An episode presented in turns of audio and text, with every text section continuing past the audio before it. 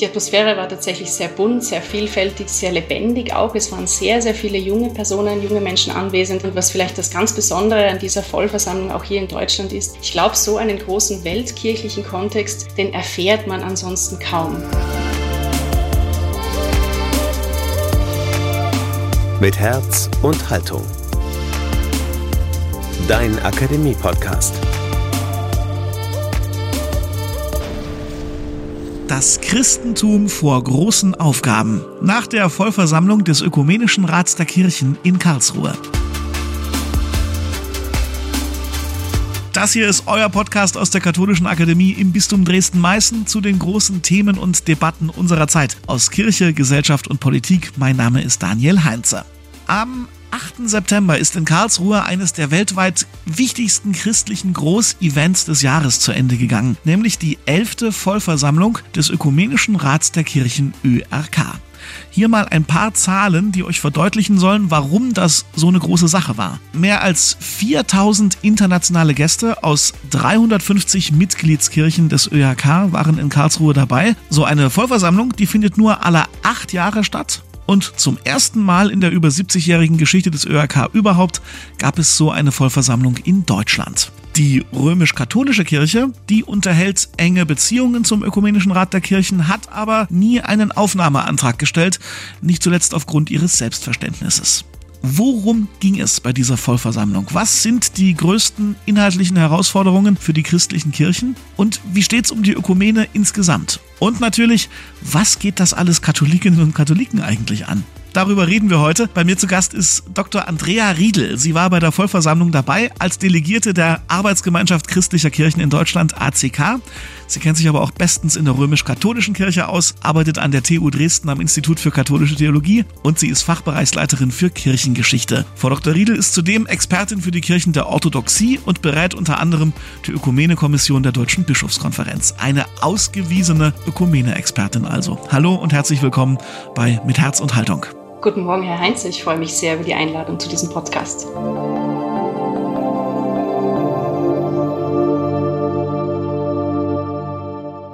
Frau Dr. Riedel, um das nochmal schnell klarzuziehen mit diesen ganzen Abkürzungen ACK, ÖAK. Sie waren als Delegierte der Arbeitsgemeinschaft christlicher Kirchen in Deutschland auf der diesjährigen Vollversammlung des Ökumenischen Rats der Kirchen. Die ACK, die ist ja keine Mitgliedskirche beim Ökumenischen Rat im klassischen Sinne, sondern eher ein assoziiertes Mitglied des ÖAK. Worin bestand genau Ihre Rolle bei dieser Vollversammlung?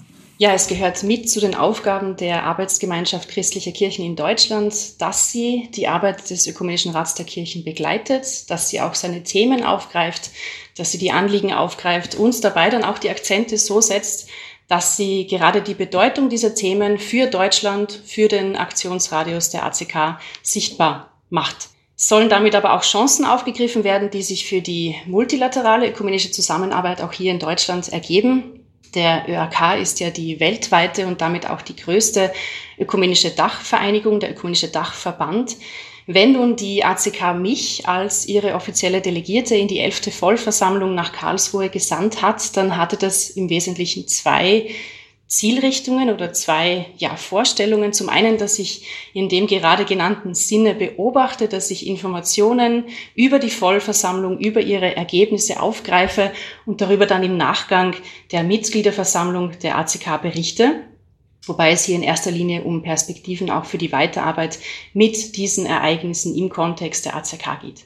Und zum anderen aber wage ich jetzt mal einen vorsichtigen ähm, Vergleich der Vollversammlung mit einem kirchlichen Konzil. Vorsichtig deshalb, weil sich der ÖRK ja gerade nicht als eine Art Überkirche verstehen will, gerade keine dogmatischen oder auch rechtlichen Beschlüsse fasst, aber mein Vergleich betrifft ein wenig den Ablauf, betrifft, betrifft auch die Vorgehensweise der Vollversammlung.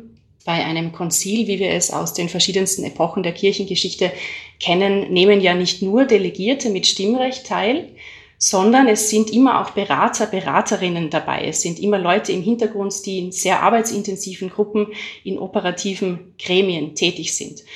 Wir, das waren die Delegated Representatives, das war unsere offizielle Bezeichnung auf der Vollversammlung. Wir hatten kein Stimmrecht, aber wir hatten Rederecht in den diversen Formaten der Vollversammlung. Wenn Sie sich zum Beispiel Bilder von Karlsruhe ansehen, dann werden Sie die weit größte Gruppe der kirchlichen Delegierten an diesen roten Bändern erkennen und uns Delegated Representatives, uns werden Sie an den gelben Bändern erkennen. Das heißt also, ich sammle, ich sondiere auf der Vollversammlung für die ACK, aber ich bringe ebenso auch vor Ort die Anliegen der ACK in die verschiedensten Formate der Vollversammlung ein. Sie haben gerade schon mit den Bändchen und den Fotos von Karlsruhe so ein bisschen über diese Tagung gesprochen. Bevor wir ins Inhaltliche einsteigen, vielleicht ganz kurz, können Sie uns ein bisschen die Atmosphäre beschreiben? Ich stelle mir das sehr bunt und wuselig vor, wenn da irgendwie 350 Mitgliedskirchen Vertreter hinschicken und dann noch so Leute wie Sie dazu. Wie, wie war das denn so für eine Stimmung? Die Atmosphäre war tatsächlich sehr bunt, sehr vielfältig, sehr lebendig auch. Es waren sehr, sehr viele junge Personen, junge Menschen anwesend, die sich in der Ökumene engagieren. Und was vielleicht das ganz Besondere an dieser Vollversammlung auch hier in Deutschland ist, ich glaube, so einen großen weltkirchlichen Kontext, den erfährt man ansonsten kaum. Wir sind es gewohnt, dass die Ökumene großteils bilateral stattfindet, das heißt Großteil eigentlich katholisch-evangelisch stattfindet. Die Ostkirchen kommen dazu, die Freikirchen kommen zum Glück auch dazu. Aber wir sind doch sehr fokussiert natürlich auf das, was wir in Deutschland hier an ökumenischer Präsenz haben. Das Weltweite ist tatsächlich sehr bunt. Das Weltweite, Sie haben es eingangs schon genannt, das sind über 350, insgesamt 352 Mitgliedskirchen. Das wird sehr vielfältig, das wird sehr lebendig, da wird gesungen, da wird getrommelt, da wird gebetet und das spürt man einfach auch, wenn man dort dabei ist. Die Vollversammlung fand in diesem Jahr ja auch vor dem Hintergrund des nach wie vor andauernden russischen Kriegs gegen die Ukraine statt. Auf der Vollversammlung waren neben Geistlichen aus der Ukraine auch Delegierte der russisch-orthodoxen Kirche anwesend. Wie deutlich traten denn die durch den Krieg hervorgerufenen Spannungen in Karlsruhe zutage? Die traten sehr deutlich zutage. Dieser russische Angriffskrieg von Februar 2022 war omnipräsent in Karlsruhe, besonders auch schon zum Auftakt durch die sehr pointierte Rede des Bundespräsidenten. Er hat ja dieses, dieses Thema ganz massiv ähm, eingebracht. Zu diesem Thema kann man insgesamt vielleicht noch zwei Dinge ergänzen. Erstens, dass gerade die ukrainischen Kolleginnen und Kollegen immer wieder zu Recht auch betonen und in, in, Erinnerung rufen, dass der Krieg ja nicht dieses Jahr 2022 begonnen hat, sondern dass dieser Krieg schon viel länger andauert. Dass allerdings, und das ist was Neues, das ist ein Novum, dass dieser Krieg von der Kirchenleitung der russischen orthodoxen Kirche tatsächlich theologisch gerechtfertigt wird, durchaus auch mit einer anti-westlichen Stoßrichtung verbunden. Und zu diesem Novum musste sich jetzt nicht nur die Gesamtorthodoxie verhalten, sondern dazu musste sich auch der Weltkirchenrat verhalten und das hat er letztlich auch getan. Die zweite Zusatzinfo vielleicht ist die, ähm, dass der ursprüngliche Termin dieser Vollversammlung ja nicht 2022 war, sondern dass der Corona-bedingt verschoben wurde um ein Jahr. Das heißt, es wäre 2021 gewesen womit ja der Angriff im Februar jetzt dieses Jahres noch kein Thema gewesen wäre. Allerdings, was sehr wohl Thema gewesen wäre und auch war, und das ist der springende Punkt, das waren die innerorthodoxen Spannungen und Krisen, die seit dem Jahr 2018 durch die Neugründung der sogenannten autokephalen orthodoxen Kirche der Ukraine unter Metropolit Epiphani bestehen. Damit sind vor allem Spannungen gemeint zwischen den beiden Patriarchaten von Konstantinopel und Moskau, aber auch innerukrainische Spannungen zwischen den eben jetzt beiden Großkirchen in der Ukraine, die, und das muss man auch wissen, miteinander nicht in Gemeinschaft stehen. Und ich glaube auch, das ist leider eine etwas verpasste Chance von Karlsruhe, weil auch diese beiden Delegationen oder die Vertreter dieser Delegationen die Chance einer besseren Verständigung dort kaum genutzt haben, soweit ich sehe. Das heißt, man hat viel übereinander gesprochen, aber wenig miteinander. Man hat auch miteinander gesprochen. Das war auch der Vorteil dieses Settings, dass eben ganz klar auch Delegierte eingeladen worden sind von den beiden ukrainischen Kirchen, die allerdings nicht Mitgliedskirchen sind. Das heißt, sie sind mit Rederecht eingeladen worden. Allerdings die Chance, dass sich diese beiden Kirchen vielleicht auf einer konkreteren, solideren Form miteinander verständigen, das ist ein großes innerorthodoxes Thema, wie diese beiden Kirchen zueinander stehen. Es sind jetzt zwei getrennte, voneinander getrennte Kirchen in der Ukraine vorhanden. Das wäre tatsächlich eine Chance von Karlsruhe gewesen, die, soweit ich sehe, nicht ähm, ergriffen worden ist. Die russische Delegation war ja anwesend, die war da, weil sie Mitglied des ÖRK ist und ich bin auch sehr froh darüber, dass manche Forderungen aus dem Vorfeld der Vollversammlung nicht aufgegriffen worden sind, dass man die russische Delegation entweder ausschließe oder auslade aus dieser Vollversammlung. Was eben tatsächlich umgesetzt worden ist, das sind, war die Einladung dieser Delegation, dieser elf Vertreterinnen und Vertreter der beiden ukrainischen Kirchen. Und verabschiedet wurde letzten Endes ein Dokument, das, wie ich finde, doch auf sehr mutige und solide Art und Weise den Krieg verurteilt, das vor allem seine theologische Rechtfertigung verurteilt, das nochmal einmal mehr zum Dialog aufruft und auch Begegnungsräume letzten Endes vorschlägt. Dieses Dokument kann man auf der Website des Ökumenischen Rats der Kirchen nachlesen. Zum Verständnis, dieses Dokument ist ein Dokument, was quasi eine, ein gemeinsamer Beschluss der Vollversammlung gewesen ist. Genau, alle Dokumente der Vollversammlung werden im sogenannten Konsensverfahren verabschiedet. Das natürlich, ich würde mal vorsichtig sagen, Vor- und Nachteil eines solchen Verfahrens ist. Sie müssen sich vorstellen, dass ein Dokument nur mit vollem Konsens aller Delegierten, die dort vor Ort sind, aller stimmberechtigten Delegierten auch tatsächlich publiziert, tatsächlich verabschiedet werden kann. Wir haben also ein Dokument von dieser Vollversammlung, das in einem Konsens steht, dass dieser Krieg verurteilt wird. Damit steht doch aber eigentlich die russische Orthodoxie ein bisschen isoliert da und man sagt ihnen ja eigentlich, das, was ihr da lehrt oder rechtfertigt, das ist nicht sauber oder das ist nicht in Ordnung. Hat das zu Spannungen innerhalb der Orthodoxie geführt? Die Spannungen innerhalb der Orthodoxie, würde ich mal sagen, bestehen ohnehin. Es hat jetzt nicht in Karlsruhe dazu geführt, sondern die bestehen sowieso. Die russische Delegation hat in diesem Konsensverfahren diesem Dokument letzten Endes zugestimmt, obwohl natürlich während der Plenumsdiskussionen sehr, sehr viele Wortmeldungen gekommen sind. Das war eine etwas heikle Situation, weil Wortmeldungen angesichts der großen Zahl an Delegierten einfach auch zeitlich begrenzt werden mussten. Die, sowohl die russische Delegation als auch die ukrainischen Vertreterinnen und Vertreter haben Zeit eingefordert, haben auch mehr Zeit bekommen. Man kann sich vorstellen, dass die Zeitressourcen für so ein großes Thema relativ beschränkt waren. Insofern, das ist, das meinte ich mit Vor- und Nachteilen des Konsens, Modells hätten, wäre dieser Konsens nicht zustande gekommen, hätte der ÖRK schlicht und einfach kein Dokument zur Verurteilung dieses Krieges verabschieden können. Die vorsichtige Formulierung darin, weil eben auch die russische Delegation anwesend war, war, dass man theologische Sprache nicht für die Rechtfertigung bewaffneten Krieges, bewaffneten Angriffes und generell von Gewalt verwenden darf. Ja, das ist unterzeichnet von Ihnen auch. Erlauben Sie mir die Nachfrage, könnte man das jetzt als einen Kompromiss des lieben Friedenswillens bei der Vollversammlung abtun oder ist das schon so, dass Sie sagen, nee, das ist fundiert und da hat sich was bewegt? Ich ähm, sondiere vielleicht ein wenig die Meinungen, die dazu natürlich existieren. Es haben sich sofort Ihnen auf der Vollversammlung, aber natürlich auch im Nachgang dieser Vollversammlung sehr viele Stimmen zu Wort gemeldet. Es gab eigentlich beide Stoßrichtungen. Zunächst sage ich mal, was so existiert. Es gab beide Richtungen, dass viele tatsächlich bemängelt haben, dass dieses Dokument viel zu schwach wäre, dass es viel zu schal wäre, dass es einfach auch der Brisanz dieses Themas nicht gerecht wird. Ich sage vielleicht mal ähm, kurz das, den Titel dieses Dokuments, War in Ukraine, Peace and Justice in the European Region. Und das lässt sich auf der ÖRK-Website finden. Das heißt, es gab durchaus die kritischen Stimmen, die sagen, lieber ÖRK, ihr hättet das Ganze viel, viel stärker einfach nochmal betonen müssen. Und es gab diejenigen Stimmen, die sagen, wir sind Ökumene, Weltverband sozusagen. Das heißt, wir müssen einfach darauf achten, dass wir nicht eine Stimme ähm, letzten Endes stärker machen als die anderen das billigen würden. Das gleiche Thema oder die gleiche Problematik gab es letztlich auch mit dem Nahostkonflikt. Auch hier gab es eigentlich ähnliche, ja, ähnliche Voten im Nachgang dieser Versammlung. Auch hier, dass es zu wenig pointiert, zu wenig klar in der Sprache wäre. Ich glaube, ich wenn ich das im Vergleich mit anderen Dokumenten der ökumenischen Welt ähm, habe, dann glaube ich, dass das doch vor allem, was die Ukraine betrifft, ein sehr mutiger Schritt und ein sehr solider Schritt war.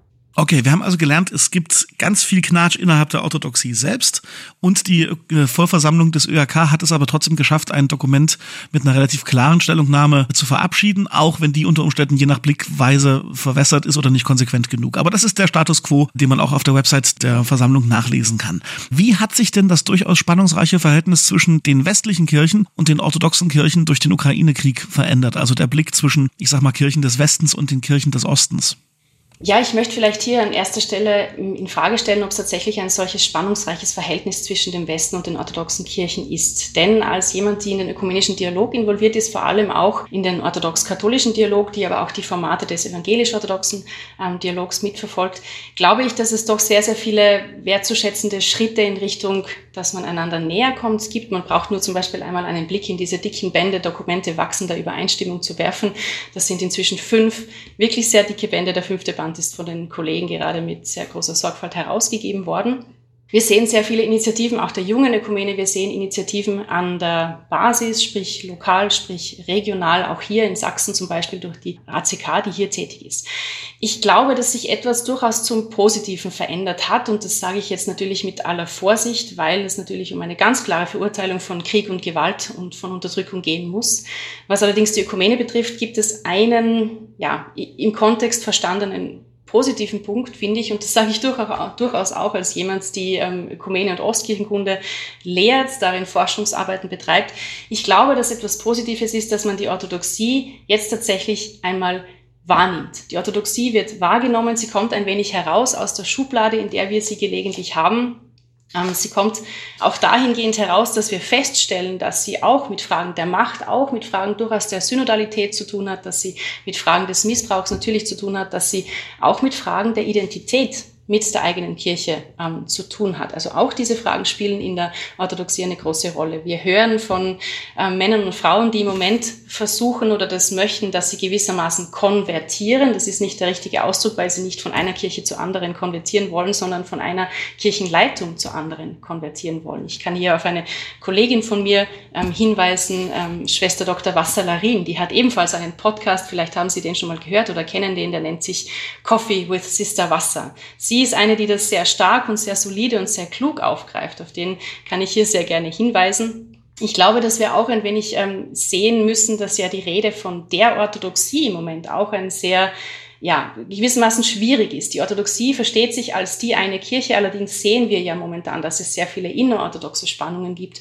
Und insofern ist natürlich auch die westliche Welt oder die sogenannte westliche Welt, auch das sind ja Kategorien, die wir sozusagen nicht mehr ganz so ähm, bedienen, dass die sogenannte westliche Welt ja versucht, diesen Prozess, der momentan innerorthodox schwierig ist, zu begleiten und darauf zu achten, dass wir sozusagen hier eine gute, vielleicht auch unterstützende Rolle spielen können. Kommen wir mal zu dem Aspekt, den wir gerade schon angedeutet haben, nämlich den Israel-Palästina-Konflikt, der ja auch innerhalb der Vollversammlung eine Rolle gespielt hat. Dieser anhaltende Konflikt zwischen dem Staat Israel und eben den Palästinensern. Wie fiel die Positionierung des ÖRK in dieser Frage bei dieser Vollversammlung aus?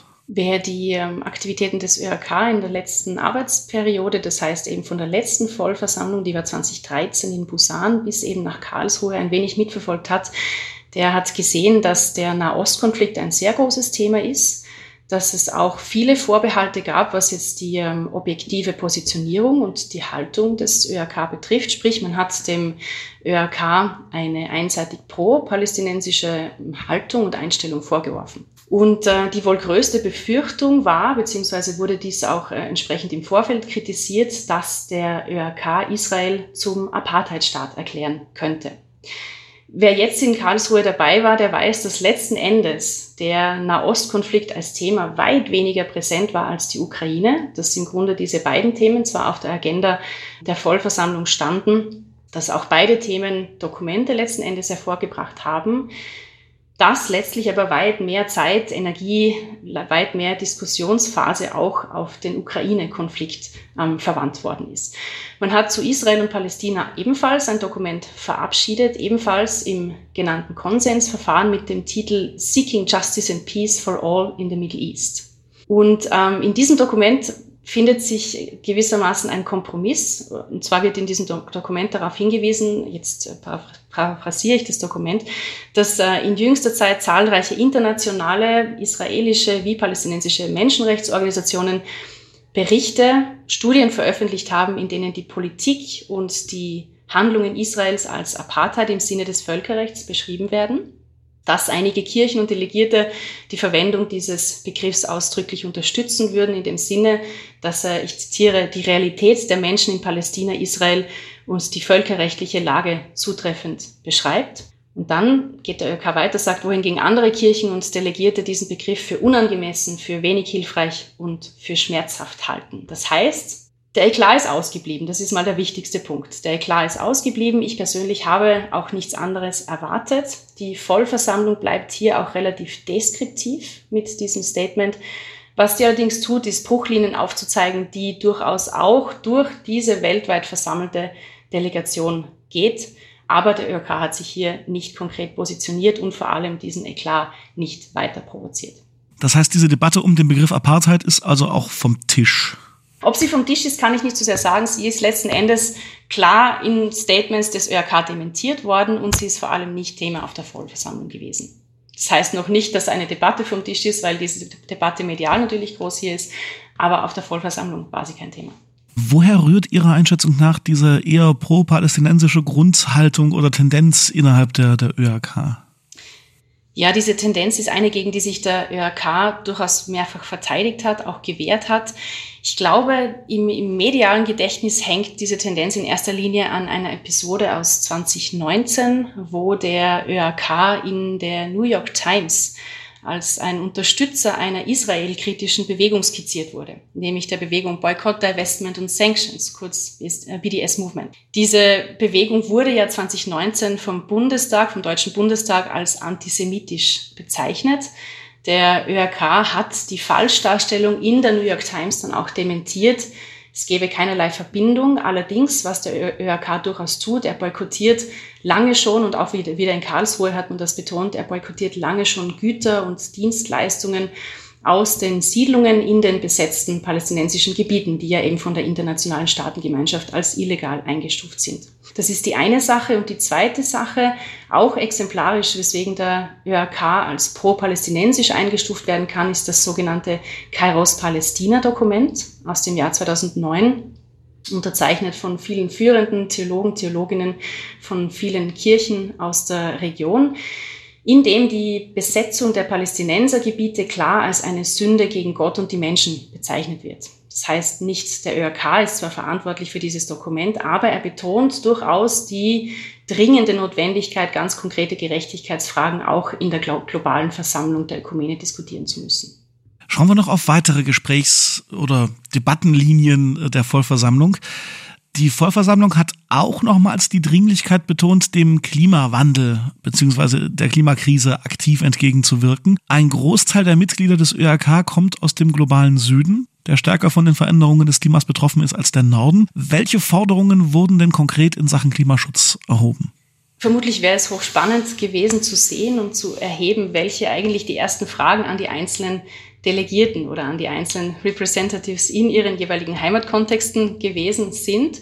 Während hier im deutschen Sprachraum eben auch in diesem Podcast ganz zu Recht ähm, die Frage der Ukraine auch ganz am Beginn kam und auch klar dominiert, wird es im globalen Süden ganz anders sein. Das weiß ich auch. Ich bin auch mit, mit Kolleginnen und Kollegen in Austausch. Das war auch nicht nur dann in den Fragen danach erkennbar, sondern das war schon auf der Vollversammlung direkt erkennbar, weil nämlich die ich würde fast sagen, die Trilogie, diese drei Themen Klimawandel, ökologische Krise und Schöpfungsverantwortung, also aus einer religiösen, theologischen Perspektive dann auch. Diese Themen waren sehr, sehr präsent. Die waren mit unglaublich vielen Appellen verbunden. Die waren ganz stark auch an die junge Ökumene-Generation angebunden und gerade die junge Generation war sehr präsent auf der Vollversammlung, hat zu Recht auch sehr, sehr laut und sehr stark dafür plädiert, wurde auch gehört, dass in Zukunft die jungen Menschen einfach auch mehr gehört werden, mehr Stimme bekommen. Zum Klimawandel ganz konkret wurde der dringende Appell an die Politik, an die Gesellschaft formuliert, dass man dem Klimanotstand ganz klar entgegenwirkt, in Wort, in Handlung entgegenwirkt. Es wurde Solidarität mit den Betroffenen. Es wurde vor allem Gerechtigkeit auch gefordert für diejenigen, die am stärksten darunter leiden. Das heißt auch ganz konkret die Forderung eines schnelleren Übergangs zu erneuerbarer Energie, die Reduzierung von Emissionen, Schutz von Ökosystem, Schutz der Umwelt. Und es wurde besonders in den Blick genommen, dass es ja vielfach die indigene Bevölkerung ist, die mit den direkten Folgen des Klimawandels konfrontiert ist. Ein bewussteres Hören und vor allem auch ein bewussteres Wahrnehmen ihrer Stimme sei daher von ganz besonderer Dringlichkeit und ganz besonderem Wert, wie es in sehr vielen Stellungnahmen aus der Vollversammlung auch formuliert wurde. Ja, apropos Indigene. Im Juli 2022 war Papst Franziskus ja in Kanada, um sich dort eben auch mit Vertretern der indigenen Bevölkerung zu treffen. Und er hat unter anderem um Vergebung für das an ihnen verübte Unrecht gebeten. Inwiefern war denn über das Klima- und Umweltschutzthema hinaus, waren denn die Rechte indigener Menschen noch ein Thema in Karlsruhe? Auch das ist für mich immer wieder so eine Art Augenöffner in der multilateralen Ökumene, dass man anders eben als im, ich sag mal, klassischen deutschen ökumenischen Kontext, also in dem bilateralen evangelisch-katholischen Kontext, dann ja auch von so vielen drängenden Themen nicht nur erfährt, sondern auf dieser Vollversammlung auch ganz klar mit hineingekommen, mit hineingenommen wird. Ich war beispielsweise in einer Arbeitsgruppe, ich war dieser Arbeitsgruppe zugeteilt, die sich in fünf Arbeitstreffen insgesamt zum Thema Ökumene in theologischer Bildung und in theologischer Ausbildung ausgetauscht hat und man würde eigentlich kaum erahnen, welche ja, ich weiß nicht, welche breiten Horizonte dieses Thema eigentlich hat, wenn man es mal weltkirchlich betrachtet. Zum Beispiel die Dominanz von kolonialer Theologie, von kolonialen Tendenzen, die es zu überwinden gilt. Und die Situationen und die Rechte von indigenen Völkern, von indigener Bevölkerung sind für mich persönlich auch so ein Augenöffner. Auch dieses Thema war hochpräsent, war vor allem mit sehr vielen Stimmen, mit vielen Personen in vielen Formaten wie dem Plenum, in vielen Panels einfach auch präsent in Karlsruhe vertreten. Eine Arbeitsgruppe zum Beispiel hat sich den indigenen Frauen in Asien gewidmet, ihrer anhaltenden Marginalisierung, Diskriminierung. Das heißt, es ging vielfach um Gleichstellungsfragen, um Frauenrechte, um Frauenförderung allgemein und dann aber auch speziell um Situationen indigener Frauen. Und es ging auch Sie haben das schon angesprochen in der Frage, es ging auch um Schritte der Versöhnung vor dem Hintergrund der Verantwortung durchaus auch der Kirchen für das erlittene Unrecht, für Verfolgung, für Diskriminierung von indigenen Gruppen und Völkern. Und es wurden Projekte vorgestellt, die in ein eigenes ÖRK-Förderprogramm zur Unterstützung junger Indigener münden sollen.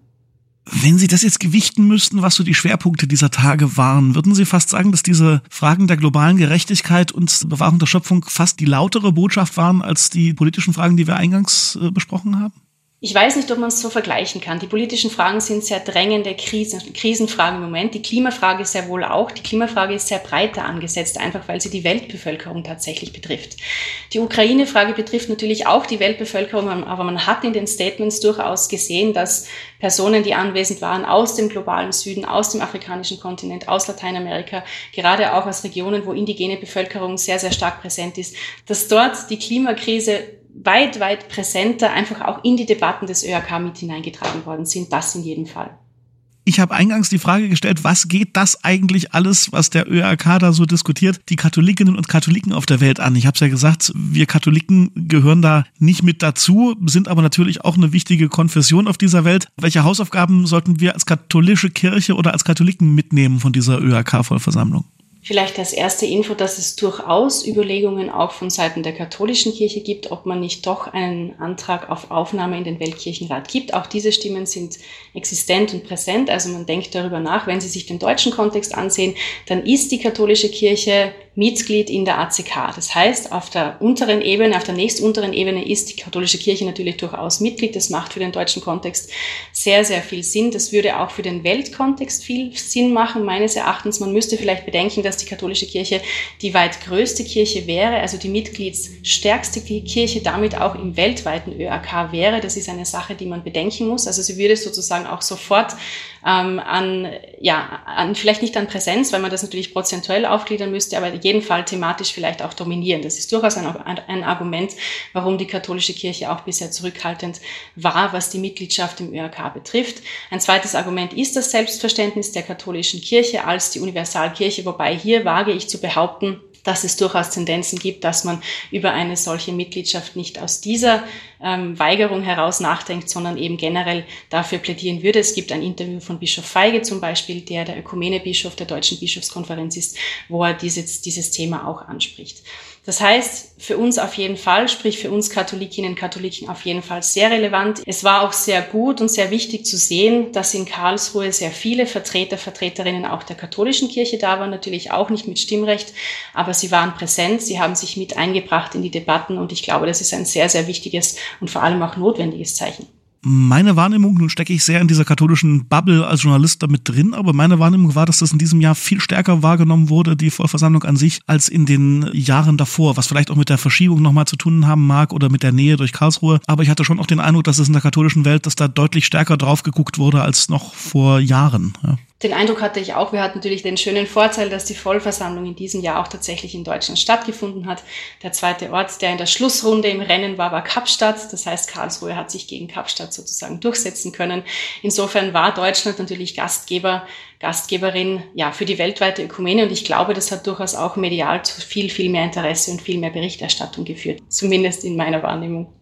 Zum Schluss gucken wir nochmal nach Deutschland oder mit der deutschen Brille. Sie haben ja gerade schon die ACK erwähnt und auch Ihre Anbindung quasi an die Vollversammlung. Mit Heinrich Bedford Strom, einem alten Bekannten, wurde auf der Vollversammlung zum ersten Mal ein Deutscher zum Vorsitzenden des ÖRK-Zentralausschusses gewählt. Inwiefern bedeutet das eine Stärkung der Stimme der deutschen Kirchen im ÖRK, beziehungsweise inwiefern erwarten Sie, dass dadurch Impulse des ÖRK in den kommenden Jahren stärker in die deutschen Mitgliedskirchen reinkommen? Ich freue mich sehr über die Wahl von Bischof Bedford Strom Er hat sehr große ökumenische Erfahrung, er hat sowieso sehr große theologische, aber auch diplomatische Erfahrung und ich glaube, das ist wichtig in so einem zentralen Amt. Er ist medial sehr gut vernetzt und ich habe den Eindruck, dass er auch speziell auf junge Menschen zugeht. Und wenn man sich eines der ersten Interviews anhört, das er gleich gegeben hat nach seiner Wahl, dann war das auch ihm sehr wichtig. Er hat das auch gleich zu seinem Programm gemacht, dass er auf die jungen Menschen zugeht. Ich glaube, dass die Stimme der deutschen Kirche im ÖRK prinzipiell gut vertreten ist, auch gut verankert ist nicht zuletzt durch die ACK, die man ja gewissermaßen als einen Link zum Ökumenischen Rat der Kirchen verstehen kann. Ich glaube auch, dass gerade die katholische Kirche in Deutschland, die hier ja anders als auf Weltebene Mitglied der ACK ist, dass eben gerade die katholische Kirche derzeit so fokussiert, wie sie ist, auf den synodalen Weg, sich durchaus inspirieren lassen kann, auch von der Gesprächskultur, auch von der wertschätzenden Umgangsweise miteinander, wie sie im ökumenischen Kontext weitestgehend gefunden werden kann und auch gelebt wird. Und ich hoffe und ich bin sehr zuversichtlich, dass mit Heinrich Bedford Strom als dem neuen Moderator eine Stärkung ökumenischer Anliegen in Deutschland stattfinden wird, das ist eine Hoffnung, an der ich selbst auch in meinen beruflichen Kontexten, sprich in der akademischen Lehre, in der Forschung, immer wieder mich bemühe, intensiv daran zu arbeiten. Ganz herzlichen Dank für diese wahnsinnig spannenden Einblicke in die Vollversammlung und in die Welt der Ökumene und was dort so an spannenden Debatten abgeht. Vielen Dank, Frau Dr. Riede, für dieses Gespräch. Vielen herzlichen Dank.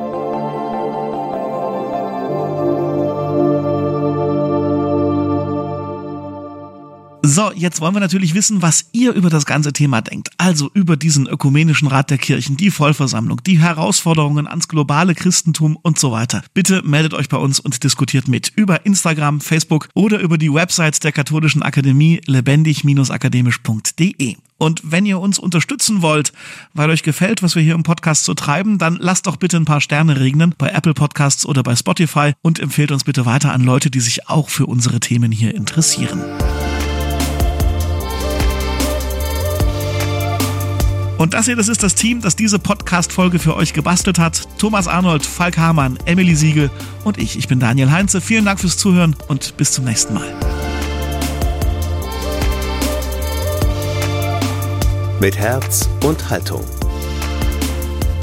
Dein Akademie-Podcast.